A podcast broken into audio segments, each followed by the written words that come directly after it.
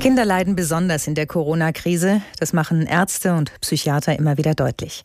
In den Notaufnahmen der Kinder- und Jugendpsychiatrien herrschen seit Monaten dramatische Zustände. Selbst schwer Suizidgefährdete können kaum noch aufgenommen werden. Auch andere Notplätze wie die Inobhutnahme sind vielerorts voll. Und so müssen Ärzte erleben, dass sie Kindern und Jugendlichen, die dringend Hilfe bräuchten, weil sie zum Beispiel nicht schlafen können, weil sie sich einnässen, weil sie sich selbst verletzen, weil sie depressiv sind, weil sie im Leben mit Corona nicht mehr zurechtkommen, leiden und verzweifeln, nicht mehr die nötige Versorgung geben können. Das ist für Ärzte eine schwierige Situation. Darüber spreche ich jetzt mit Amelie von Ditfurt. Sie ist Oberärztin in einer Kinder- und Jugendpsychiatrie. Und ähm, Frau von Ditfurt, ich wüsste gerne von Ihnen, wie Sie denn diese Situation aushalten. Ja, tatsächlich ist es im Moment nur noch sehr schwer auszuhalten, zumal wir ja seit Dezember darauf vehement hinweisen, dass die Ressourcen immer knapper werden in den Kinder- und Jugendpsychiatrien und ähm, tatsächlich viele Kollegen oder wenn ich von mir spreche, insbesondere tatsächlich die Belastungsgrenze erreicht ist.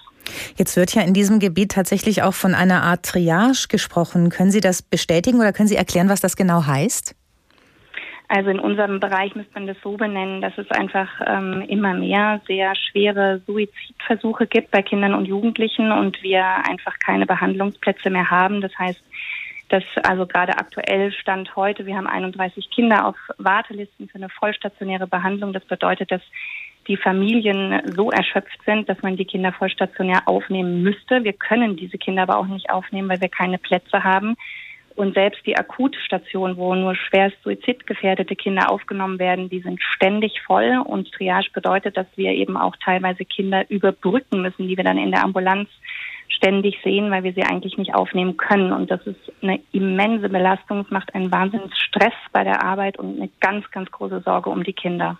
Können Sie etwas dazu sagen, warum das hier so eskaliert ist und welche Kinder das besonders betrifft? Kann man das irgendwo einordnen?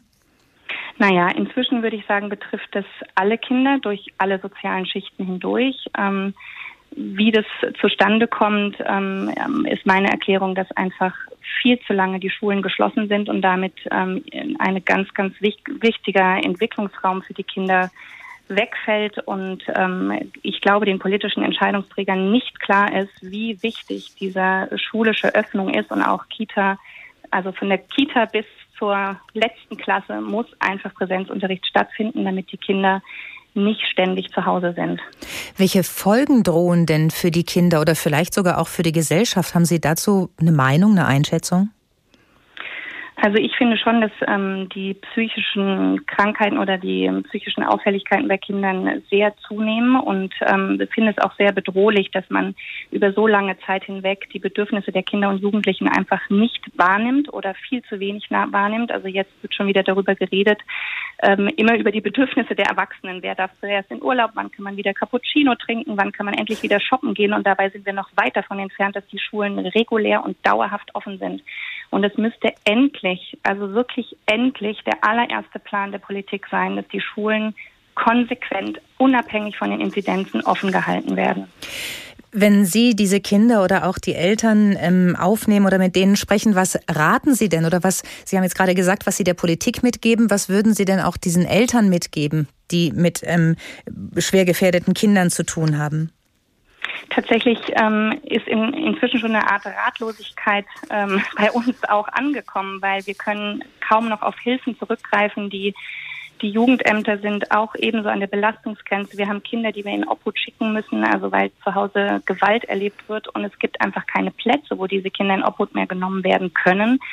Und diesen Eltern kann man auch noch wenig inzwischen nur noch raten. Natürlich, ich sage jetzt mal, alle, die jetzt da nicht anstranden, sondern alle anderen, die vielleicht jetzt diesen Beitrag hören, kann man nur raten, die Kinder brauchen ganz viel Struktur, die brauchen so viel wie möglich Kontakte zu anderen Kindern, die brauchen so viel wie möglich Teilnahme an Freizeitaktivitäten, am Instrumentenunterricht und so weiter.